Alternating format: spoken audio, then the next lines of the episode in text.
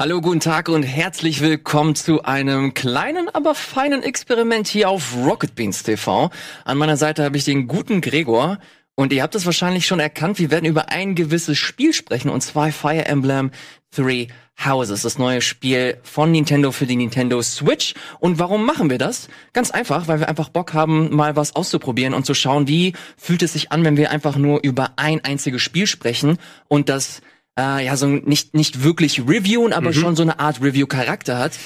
Genau, wir haben es einfach mal jetzt Review Talk genannt, einfach wie wir es bei Game Talk gemacht haben. Da mhm. haben wir uns ja auch einfach mal spontan zusammengesessen und gesehen, wie sowas funktionieren kann. Und wir haben schon länger drüber nachgedacht, weil klassisch in der Form, dass wir über ein Spiel sprechen, wenn es frisch draußen ist, könnten wir natürlich machen, aber meist, wann ist eine Sendung der Game Talk, sind die Leute dabei, die drüber quatschen. Und äh, eventuell entwickelt sich ja das zu einer netten Form, wo man mal separat, wenn Leute von uns das Game gezockt haben, mhm. in dem Fall habe ich äh, Fire Emblem durchgezockt genau. und du hast Interesse daran.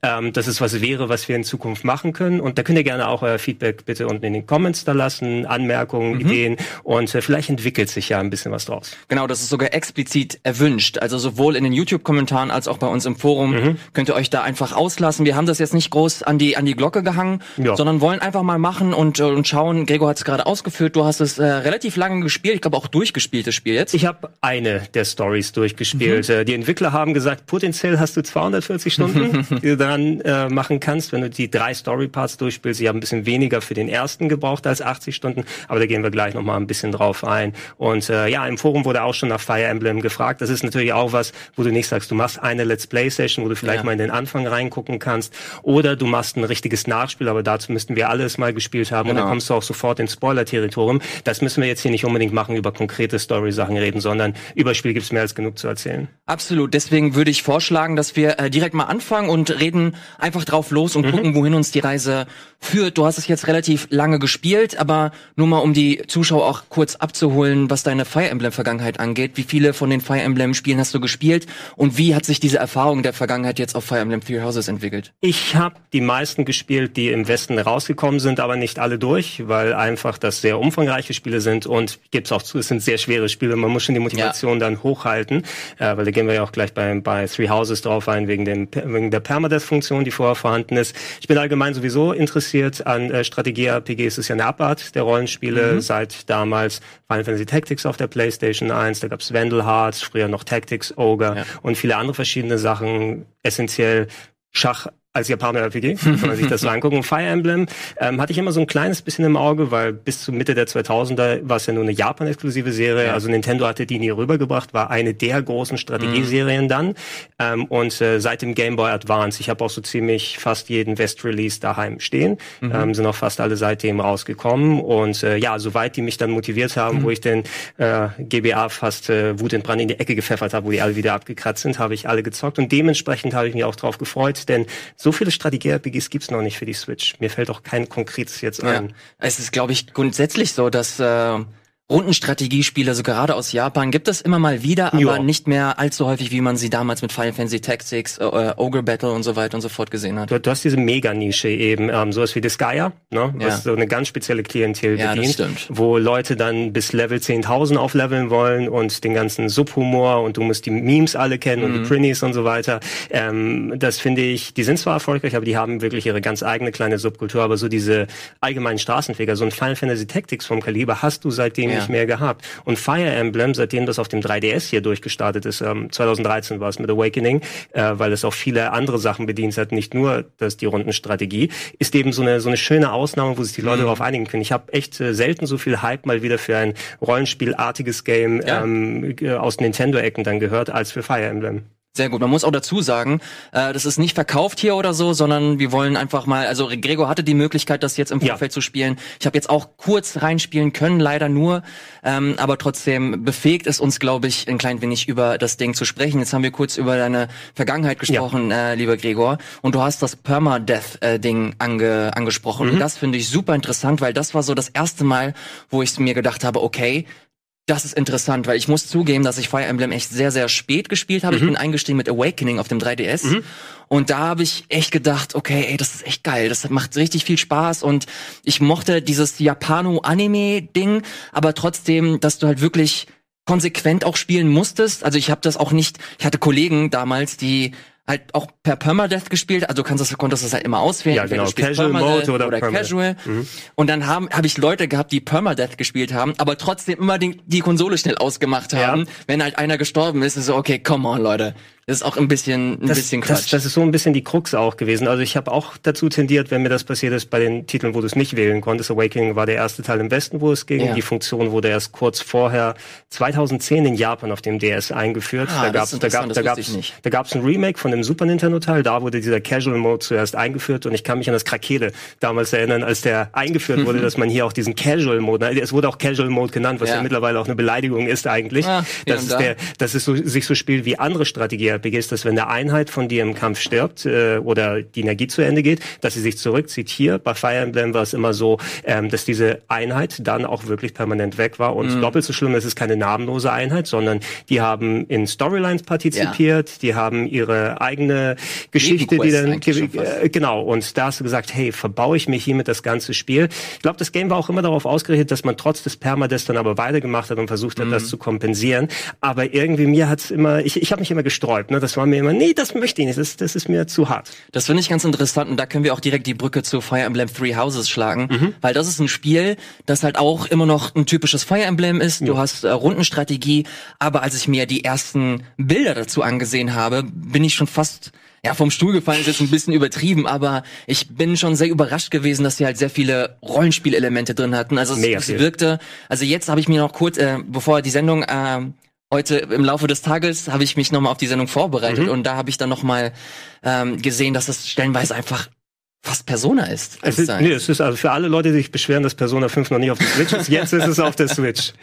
Äh, ja, es hat sehr, sehr viel übernommen. Tatsächlich von Persona. Ein sehr guter Vergleich ist auch äh, Legend of Heroes Trails of Cold Steel, was auch ein mhm. sehr schönes RPG von Falcom ist, was teilweise auch exakt sehr ähnliche Struktur hat mit ähm, ähm, hier bei Three Houses bist du, der, der Großteil des Spiels spielt auf einer äh, kirchlichen Akademie mhm. innerhalb der Story. Da sind so die ganz, äh, der, der Nachwuchs des gesamten Landes versammelt auch ehemals als rivalisierende Fraktionen und äh, du spielst da einen Dozenten, der dazu kommt, einen jungen Dozenten. Man ist genauso alt wie seine Schüler, damit es dann auch keine Schwierigkeiten gibt, wenn man mit denen anbandelt. Ne?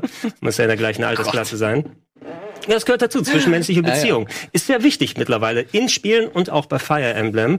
Ähm, und ähm, es gibt immer noch die Grundstruktur, dass du eben diese großen, echt äh, die rundenbasierten Strategie-Maps hast, die dann quasi die Story-Battles sind, wo da auch nochmal ein bisschen Cutscenes, teilweise auch groß animierte nochmal vor, Story weitergetrieben wird. Aber hier kommt dieses ganze Lebenssimulation-Ding ähm, noch dazu, ja. sehr ähnlich wie es bei Persona ist, dass du einen ganzen Monat Zeit hast mit dem Kalender, der abgeht, wo du an unterschiedlichen Tagen mhm. was machen kannst, kannst eine Unterrichtsstunde Stunde geben, kannst angeln gehen, gehst mit den Leuten irgendwie kochen, ähm, kannst ein Kampfturnier abhalten, ähm, machst Sidequest und suchst äh, verlorene Sachen von denen, die man zurückgeben kann. Und das hat mich schon enorm an Persona 5 verändert, einfach weil du das genauso ins Gameplay ummünzt. Dann je besser du deine Truppe kennst, mhm. ähm, die, das ist auch einer der, der Eckpfeiler von ähm, Fire Emblem, ähm, dann gibt es Boni auf dem Kampffeld. Ne? Ah. Ja, weil jeder Charakter, den du da hast, ob als Hauptfigur mit den anderen Charakteren oder auch untereinander, äh, da gibt es einen Beziehung Beziehungs, eine Beziehungsanzeige, ein mhm. Beziehungsmeter. Und wenn die zusammen kämpfen in der Nähe oder gemeinsam Sachen machen, dann steigt er. Okay, und die geben sich Supports im Kampf. Genau, das war bei Awakening, glaube ich, auch so, oder bei ja, den letzten äh, bei, bei, bei, so ziemlich allen. So. Mhm. Ich, ich, weiß nicht, haben sie es Love System oder so genannt? Oh, also es muss nicht, es muss nicht immer Love gehießen haben, aber die Japaner haben eh ja. komische Namen. Dafür gibt es schon seit langer Zeit, dass es zumindest irgendwie so einen speziellen Einfluss hat. Hier wurde es nochmal auf die Spitze getrieben, dass du eben, ich finde, teilweise sogar eben mehr Zeit in diesem Schulsystem verbringst, als du eigentlich bei, die Kämp bei den Kämpfen bist. Okay, das finde ich äh, relativ interessant, weil der erste Impuls, den ich hatte, als ich mir diese Bilder angesehen habe, ist das nicht vielleicht ein bisschen too much und zerfasert das vielleicht nicht das,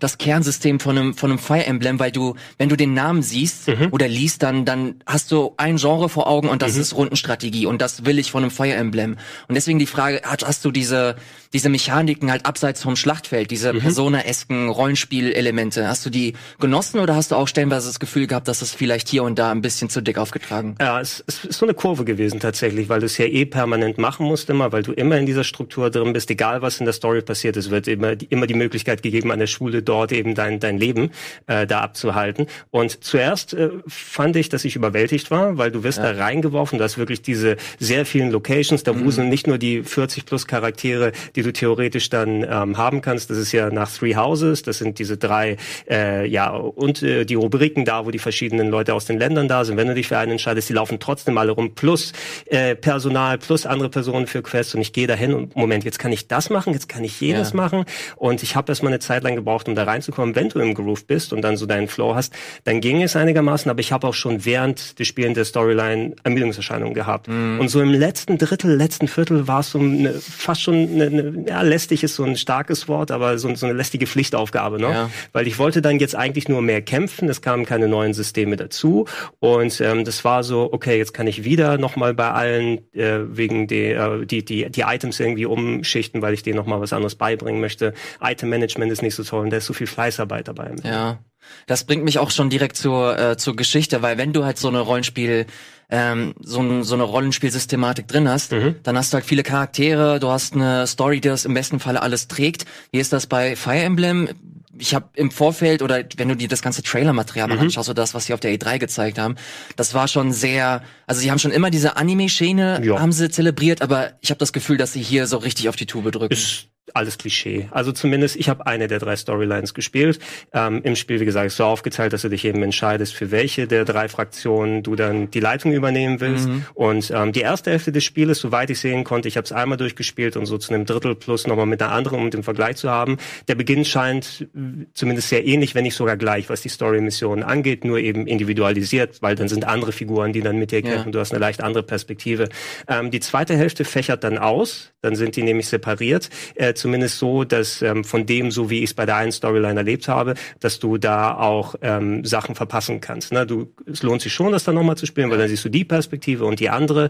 Äh, bei der einen soll es sogar so sein, dass du nochmal so ein Branching Path hast, oh. wo das nochmal rausgeht ähm, und, und du dann nochmal ein bisschen mehr erleben kannst. Ähm, den Story-Part, den ich durchgespielt habe, der war in Ordnung. Was ja? für ein Haus hast du? Es gibt ja drei Häuser. Ich habe die Black Eagles, das sind ähm, die Dame hier hinten, ah. Edelgard ist die ähm, die zukünftige Königin ihres äh, Landes. Ich weiß nicht mehr genau, wie es hieß, weil du wirst ja zugeworfen von Namen ja. und äh, Charakteren und so weiter. Äh, die Black Eagles aber auf jeden Fall, sie ist die zukünftige Regentin und ähm, ähm, ihre, wenn man die gewählt hat, die haben so einen leichten Fokus mehr auf Magie. Ne? Mhm. Ja, ähm, weil Magie sowieso allgemein sehr stark ist. Bei sowas hatte ich das auch nochmal zusätzlich ausgesucht. Die schien mir aber auch am interessantesten von denen aus. Ihre, Sto ihre Story war okay. Da gab es ein bisschen verschenktes Potenzial für den Part, den ich gespielt habe, weil so, es werden Fragen aufgeworfen, die ein bisschen, ja, so dann unter den Teppich gekehrt werden, ja. ein bisschen später.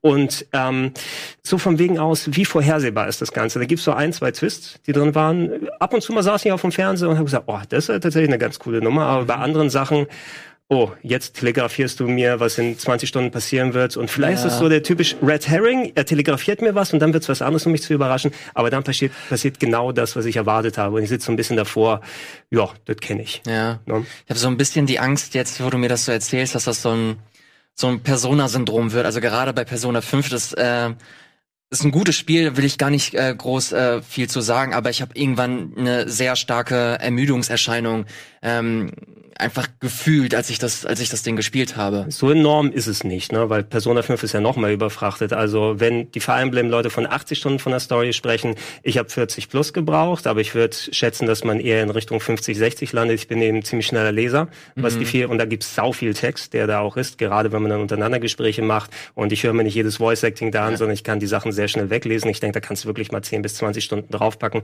Persona 5 kriegst du mit mindestens nur 120 Stunden durch, ne? selbst ja. wenn du da fix liest. ist Ähm, da, da, brauchst du nicht so sehr die Angst haben. Du musst Bock haben tatsächlich, ähm, sowieso eher den Fokus auf die ähm, Kämpfe selber zu machen. Du mhm. kannst theoretisch auch diese ganzen Parts überspringen und dann übernimmt der Computer für dich vieles, aber du könntest eventuell unterlevelt sein dann ähm, für die mhm. eigentlichen Kämpfe, weil du auch dann äh, und äh, die, die, Skills entsprechend bestimmst. Du musst auch in bestimmte Richtungen deine Charaktere entwickeln, damit sie Klassen aufsteigen können, okay. damit du Items irgendwie bekommst. Durch Subquests stärken sich die Beziehungen und alles. Wenn du das komplett überspringst, dann wird das Spiel natürlich umso härter später später. Und das Coolere, das Interessantere ist tatsächlich die zwischenmenschlichen Beziehungen, diese kleinen Gespräche, die deine Charaktere cool. untereinander haben. Weil die finde ich wesentlich interessanter, ganz ehrlich, auch wenn die mega viel gewesen sind, ähm, bei fast 40 Charakteren. Jeder von denen in jeder Paarung hat eine eigene Storyline, die sich über mehrere Kapitel zieht, die okay. auch äh, teilweise zwei, drei Minuten pro Teil und da hast du vier, fünf Kapitel, wo sich diese kleine Mini-Story entlang zieht. Und äh, du musst, die musst du natürlich nicht komplett machen, aber ich war schon gut beschäftigt mit meinen zehn bis zwölf Leuten. Äh, jede mögliche Kombination, wenn die sich gewöhnt haben, dann musst du dir die angucken, um dann den äh, Beziehungswert zu mhm. steigern. Du kannst es auch skippen, aber dann bleiben es eben gesichtslose Leute, wo du nur einen Namen da, dazu packen kannst. Und okay. da hast du die emotionale Bindung zu deinen Charakteren nicht. Mhm. Und dann hast du nicht den gleichen Effekt in den Kämpfen.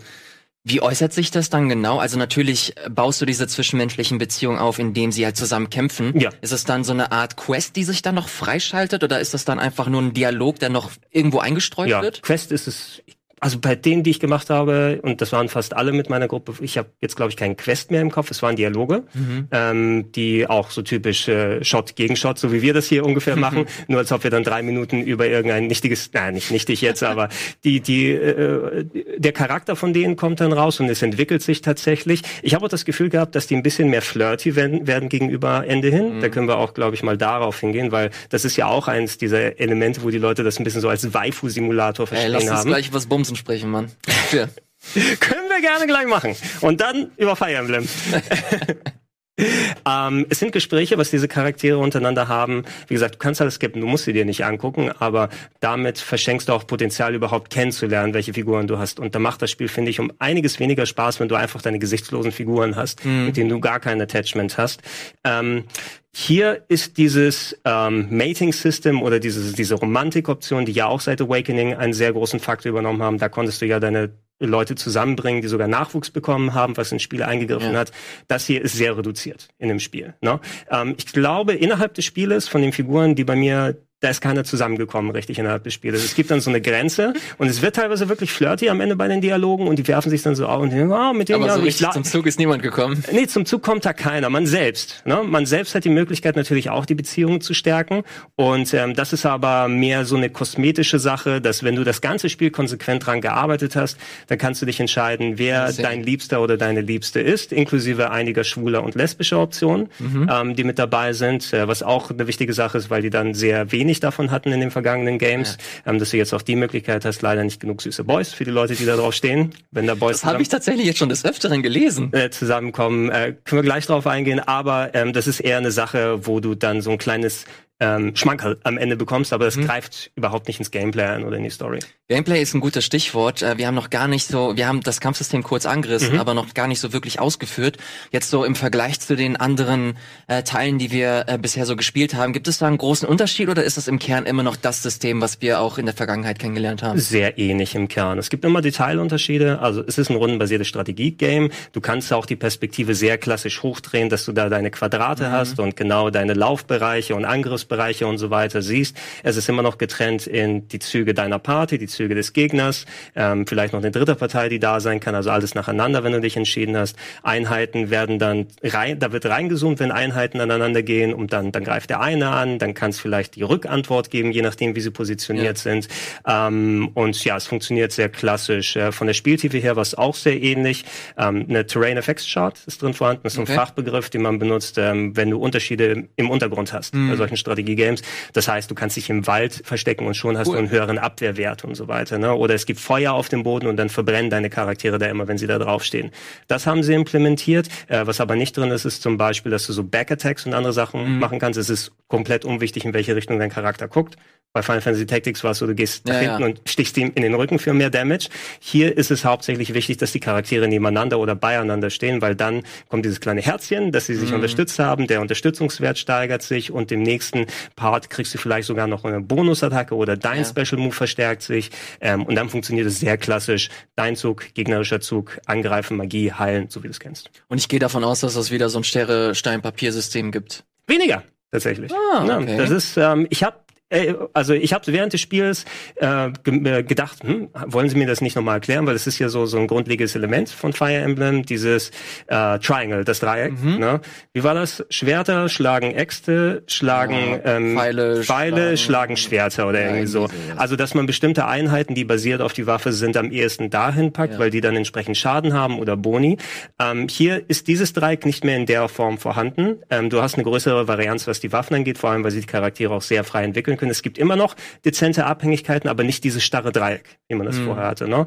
Ähm, du kannst äh, zum Beispiel Special Moves entwickeln, die du dann, was weiß ich, wenn du mit dem Schwert genug zuhaust, kriegst du einen guten Move, wo du Bogenleute, ja. also irgendwie sowas. Ne? Es gibt da Sachen, die du machen kannst, aber im Grunde das klassische Dreieck ist jetzt nicht mehr drin, was das ein bisschen einsteigerfreundlicher macht, finde ich, okay. weil du mehr Varianz hast. Ne? Das ist interessant. Da will ich auch noch mal kurz einen Punkt ansprechen, den du mir vor ein paar Tagen noch mal mhm. kurz mhm. ähm, geäußert hast. Da hast du nämlich erwähnt, das hast du vorhin, glaube ich, auch kurz erwähnt, dass du mit dem Auto-Battle-System halt viel gemacht hast. Mhm. Und ähm, da hast du auch kurz gesagt, dass da eventuell die Möglichkeit besteht, dass deine Charaktere nicht äh, vernünftig aufleveln und alles.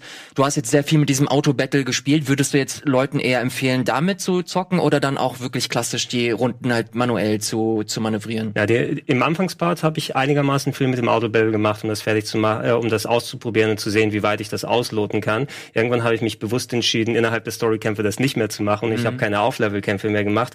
Ähm, eine deutliche Warnung von hier aus, wer das Spiel ansatzweise irgendwie genießen möchte. Ja, und das hängt auch äh, nicht damit zusammen, oh, hat man Ahnung von Strategiespielen oder nicht. Man kann zu Beginn wählen, hast du den normalen und schweren Schwierigkeitsgrad mhm. und willst du es im Casual oder im Permadeath-Modus spielen. Mhm. Also du kannst diese Kombination dir aussuchen. Und äh, ich hatte jetzt nicht unbedingt Bock, wieder voll auf Permadeath zu gehen okay. und ich spiele solche Sachen immer auf normal. Ich muss nicht von Anfang an gleich ja. auf schwer das machen. Normaler Schwierigkeitsgrad und äh, Casual Mode sozusagen. Mhm. Ne? Ich glaube, auf Deutsch steht der Anfänger sogar, um dich so ein bisschen dann zu triezen. Und da ist es so, die KI ist okay im mhm. normalen Mode. Äh, bei schwer ist es so, dass die ein bisschen cleverer agiert und deine ähm, äh, Charaktere besser flankiert und ja. so weiter. Äh, teilt mehr Schaden aus, steckt mehr Schaden, äh, steckt weniger Schaden ein. Also da bist du schon ein bisschen anspruchsvoller. Aber wenn du dann ähm, den normalen Schwierigkeitsgrad und den Casual Mode machst, es gibt eine sehr potente Auto-Battle-Funktion. Die kannst du jederzeit zuschalten für den nächsten Zug. Ähm, plus, du kannst alle Animationen und andere Sachen abschalten. Das heißt, du hast mit einem Knopfdruck da quasi die Aktion von zehn Leuten fertig gemacht und mhm. das berechnet für eine halbe Sekunde im Hintergrund. Hintergrund. Und ähm, ich habe am Anfang dann gemerkt, oh, wenn ich das dann mache, das ist ganz nützlich zwar, um da seine Truppenbewegungen mal schnell zu machen, weil jeden Charakter von zehn Leuten einzeln nach vorne zu bewegen, ja. um da irgendwelchen ein bisschen Zeit zu sparen. Aber auch wenn du nicht alles machen kannst, du kannst nicht sagen, hey, greif den Gegner an oder öffne Türen und Truhen, wenn mhm. sie vorhanden sind, also so spezielle Sachen nicht. Aber ich würde sagen, zu 80 und 90 Prozent im Normal- und Casual-Mode ähm, kann die KI für dich kämpfen. Du musst nur händisch ab und zu mal eingreifen ja. und könntest theoretisch das Spiel sich selbst durchspielen lassen. Boah, das hört sich ein bisschen ungeil an, muss ich zugeben es ist ungeil und deshalb, wie gesagt, ich habe irgendwann bewusst darauf verzichtet, wo ich gemerkt habe, oh, jetzt keine random Fights mehr machen, um vielleicht mal ein, zwei Level Vorsprung zu haben. Und bei den Story Battles habe ich dann auch bewusst darauf verzichtet, das zu machen. Dann geht es, ne? Mhm. Aber da hatte ich vom Gefühl jetzt kaum eine Situation, wo ich gesagt hätte, ja, Auto Battle hätte da nicht funktioniert oder so. Okay. Wie gesagt, ein bisschen händisch mal gucken, wenn man eine Tür aufmachen muss oder es geht darum, greif diesen Gegner einmal nicht an, weil dann äh, hast du irgendeine Story-Bedingung mhm. nicht erfüllt. Ähm, da schert sich die KI nicht drum. Aber in 80, 90 Prozent Prozent der Fällen könntest du es damit durchspielen. Ne? Und da, da würde ich am ehesten empfehlen, selbst wenn ihr neu da dran seid, nehmt ähm, einfach, weil nicht jeder hat so eine Willensstärke einfach. Das kann ich ja auch verstehen. Mhm. Ne? Ich, ich habe mit Ede zuletzt gequatscht und der hat sich so sehr auf das Final Fantasy VII Remaster ähm, auf, der P auf der Switch gefreut. Er mhm. wollte Final Fantasy VII nochmal spielen. Also nicht das Neue, sondern von das, ja, ja. das alte. Und falls du mal die, die letzten Version gespielt hast, das hat ja auch die Funktion, schalte alle Experience, ja, weil Gewinne, die in einem Knopf oder so, ne, mit mhm. einem Knopf dann schlagen. Und Ede meinte, das hat ihm den Spielspaß komplett versaut, weil Ach, da, ist, da ist ist immer dieser, diese Möglichkeit, wenn du dich mal einen Kampf verbeißt, dass du gar kein, keine Grenze mehr hast und sagst, oh, das probiere ich nicht nochmal, sondern einschalten okay. und alles fertig. No? Ne? Und wenn man die Willensstärke nicht wirklich hat, dann auch bewusst zu sagen, ich lasse das Spiel sich nicht selber spielen, dann ähm, ja, hast du auch nicht wirklich was mhm. davon. Also, deshalb würde ich empfehlen, nehmt entweder den Permadeath mit rein, aber mach den schwierigen, schwierig, äh, mach den normalen Schwierigkeitsgrad ja. und Permadeath, weil dann, wenn eine deiner Einheiten verliert, dann ist sie weg und ja. dann ist es so wie bei den vorherigen Spielen. Ähm, dann äh, ist man nicht mehr so abhängig darauf, ja. die, die ähm, KI-Funktion zu benutzen. Oder man macht den schweren Schwierigkeitsgrad, aber dann den Casual Mode, weil mhm. dann gewinnt die KI nicht automatisch, ähm, sondern du musst dich noch selber drauf kümmern, weil nur stur KI-Kampf machen würde dir zur Niederlage dann verhelfen und du musst dich nicht ums ja. Permades so irgendwie scheren. Deshalb würde ich diese beiden Optionen empfehlen. Man kann den Schwierigkeitsgrad auch wieder runtersetzen innerhalb mhm. des Games, aber nur einmal kann man von schwer auf äh, normal gehen. Okay. Ja. Ja, ich würde das schon den Leuten empfehlen. Also jetzt meine Fire Emblem Erfahrung ist jetzt sehr verhalten, aber das, was ich gespielt habe, dieser Permadeath, der hat so viel mehr Mehrwert einfach gegeben und einfach eine andere Art von Spielgefühl. Du verlierst Absolut. halt einen Charakter. Natürlich ist das Spiel so designt, dass dieser Charakter halt später irgendwie kompensiert wird, weil du halt ständig neue Charaktere dazu ja, bekommst. Aber sehr unzeremoniell werden die rausgeworfen dann, ne? Mhm. Oh, ich bin tot. Ja, und als ob der, ist, als ob der nie da gewesen wäre. Das so. ist echt schade. Das ist ganz merkwürdig. Aber das ist, das ist, ich finde, das ist so ein einer der Unique, boah, das hört sich jetzt richtig ekelhaft, also der der Unique Selling Point ist, ja, ich sag einfach raus mal. damit. Ähm, dass das Fire Emblem oder das Spiel an sich halt so ein bisschen hervorhebt. Das mhm. machen mittlerweile andere Spiele auch. XCOM ist natürlich auch so ein Ding, das macht das seit Ewigkeiten. Aber da habe ich es halt ähnlich gespielt. Ich mag das, dass, dass da halt irgendwas auf dem Spiel steht und dass du da halt wirklich zweimal nachdenken musst, ob du das jetzt machen möchtest ja. oder nicht. Und das relativiert dann, glaube ich, auch ein bisschen diese Auto-Battle-Geschichte. Wenn du halt wirklich im Permadeath spielst, mhm. überlegst du dir zweimal, ob du halt den Computer ranlassen möchtest ähm, oder dann doch lieber selber die Entscheidung triffst. Will ich auf jeden Fall auch empfehlen. Wie gesagt, eine von den beiden Funktionen. Also es soll keiner sich dann gedrängt fühlen, dann äh, mit Permadeath zu spielen, ja. wenn man keinen Bock hat, aber nehmt dann wirklich den schweren Schwierigkeitsgrad, weil dann ist diese Verlockung anders und du hast zusätzlich nochmal ein paar Hilfen, die dir beim Permadeath trotzdem ähm, so ein bisschen nochmal aushelfen. Ja. Es gibt gibt eine Funktion, die heißt der göttliche Puls, ah. die sich aufbaut, dass du mehr davon machen kannst. Du kannst eine Handvoll Züge zurücknehmen pro Kampf. Sozusagen, wenn du siehst, okay, oh, die letzten zwei, drei Züge haben dazu geführt, dass mein Charakter da gekillt wird. Das kannst du auch in sehr limitierter Fassung machen ah, pro Kampf, okay. aber dann kannst du das nochmal zurücknehmen. Das Und, ist echt cool. Ähm, wenn du einen Kampf mittendrin beendest, dann kannst du zum Beispiel so, so machen, du kannst den Kampf wieder von vorne anfangen, aber alle Experience, die du während dieses Kampfes gewonnen hast, behältst du. Das heißt also, du hast auch nicht umsonst aufgelevelt. No? Hm. Was natürlich auch alle Nase lang passiert. So viele Level, die da aufpoppen ja. und Supporting-Dinger. Ja. Ähm, also selbst wenn Permadeath sich dann sehr angsteinflößend anhört, ihr kriegt Hilfestellung und ihr macht euch das Spiel damit nicht madig. No? Okay. Ich, ich hätte letzten Endes, wie gesagt, ich hatte noch genug meinen Spaß damit, weil ich eben bewusst auf das äh, äh Auto-Battle dann später verzichtet habe. Allerdings von Haus aus hätte ich gesagt, lieber normal mit Permadeath. Hm. Hätte ich persönlich gemacht. Cool, also das ist eine interessante Info. Das äh, finde ich tatsächlich ganz cool, dass sie halt trotzdem eine gewisse Art von Komfortfunktion mit reinnehmen, ja. ohne die das dann komplett äh, madig zu machen. Jetzt sind wir schon fast am Ende. Wir wollen es nicht zu zu groß ja, aufblasen. Ja. Ähm, Nochmal ganz kurz: Hast du irgendwelche andere Kritik an dem Spiel, die du jetzt nicht äußern konntest? Ähm, ein paar Kleinigkeiten zum Reinwerfen. Wie gesagt, Voice Acting alles ist sehr gut, deutsche Texte gelungen und ähm, du kannst Englisch oder Japanisch Voice Acting machen. Ist eben sehr sehr viel. Da muss man schon einiges Sitz und Redefleisch haben ähm, was mit dabei ist. Technisch ist es eher Mittel. Ne? Also für, ja. für Switch-Verhältnisse gut. Wir haben es aber schon gesehen, wenn die in den Battle-Szenen sieht das noch einigermaßen gut, aber so auflösungstechnisch, du siehst es durchschimmern überall. Mhm. Ähm, mit der großen Schul-Kirch-Location, äh, da kommt die Engine nicht so gut zurecht. Also ich habe das Gefühl, dass es da immer so Haker gibt und manche der Texturen, ich ja. würde auch denken, warum geht ihr so close-up auf den Charakter, wenn es aussieht, als ob er Matsch trägt? Ne? Das ist halt auch so ein Punkt, die Umgebung sieht mega trist aus stellenweise, ja, gerade ja, wenn du halt im offenen Feld irgendwie unterwegs bist. Es, es ist okay und ich habe es auch ähm, auf dem Riesenfernseher bei mir daheim gespielt, als auch im Handheld-Modus. Mhm. Ich habe da jetzt keine Performance Unterschiede gesehen. Ähm, ich habe von manchen Leuten gehört, dass die den Text zu klein fanden im okay. Handheld-Modus. Das war mir persönlich jetzt nicht so aufgefallen, aber es kann natürlich eine Sache sein, die dann sehr ähm, geschmäcklerisch ist. Ne? Dass mhm. einer sagt, okay, yeah, I can't see shit. Ja, oder sowas ja. da. Äh, aber ansonsten ist es gehupft wie gesprungen, wo drauf man spielt. Und ich habe beide, also ich habe es immer dabei gehabt, mal für eine Runde und da mal ein bisschen Story zu machen. Und äh, ja, das wären so die Hauptsachen. No? Alright, das Spiel hat den den Gregor-Daumen nach oben? Der Gregor-Daumen ist auf jeden Fall Richtung Mitte hier oben. Wollen wir, wollen wir denn Wer Wertung machen, damit das, wir das, zu Metacritic kommen? Das, ist das Rocket Beans TV-Wertungssystem. Was ist das? So der, der, das mein, das, der, das ja, ist, der 70 Grad Winkel so. Das, der, der, ja, gut, nee, das ist mein äh, 8,1 Daumen von 10 oder so. Die Zahlen, die haben wir uns jetzt nur dazu haben wir ausgedacht. Die ja. werden jetzt nicht auf Metacritic stattfinden. Warte cool. erst mal. Gibt's Videoformate, die auf Metacritic stattfinden? Ich bin, ich weiß es ehrlich gesagt nicht. Ich glaube, der ein oder andere amerikanische Kollege oder das äh, Outlet ist äh, auf Metacritic. Ja, wir sind, wir sind ja nicht Angry Joe. Das bringt uns ja nicht viel. Das stimmt allerdings auch. Das soll es tatsächlich schon gewesen sein. Das war, wie gesagt, ein kleines Experiment, ähm, wie wir zukünftig eventuell Spiele hier auch noch auf dem Sender äh, besprechen. Mhm. Das war jetzt ein kleiner Review-Talk zu Fire Emblem Three Houses. Vielen, vielen Dank, Gregor, auf jeden Fall, vielen Dank, dass Elias. du dir die Zeit genommen hast. Und ihr seid wieder dazu natürlich aufgerufen, dass ihr uns äh, Feedback gibt, sei es jetzt unter den äh, Kommentaren oder im Forum. Ähm, sagt uns bitte, wie ihr das findet, ob ihr das cool findet, ob ihr das zukünftig äh, mehr sehen wollt oder in ähm, anderer Art und Weise. Das gucken wir uns gerne an. Vielleicht gucken wir es uns auch nicht an. Nee, Quatsch. Das nee, doch, das gucken wir uns an. Und auch da gerne, wenn wir nicht zu einem Punkt gekommen sind, der euch interessiert hat, schreibt eine Frage rein unten Absolut. in die Comments und dann äh, gehen wir durch und schauen, ob wir die beantworten können. Das können wir dann im Game Talk wieder aufgreifen. Das wäre was. Alter, ja. das ist alles verzahnt. Das ist fließt alles ineinander. Richtig abgefahren. Gregor und ich reden jetzt noch ein bisschen übers Bumsen. Ihr seid aber damit jetzt hiermit entlassen. Vielen Dank, macht's gut und das nächste Mal hier bei Rocket Beans TV.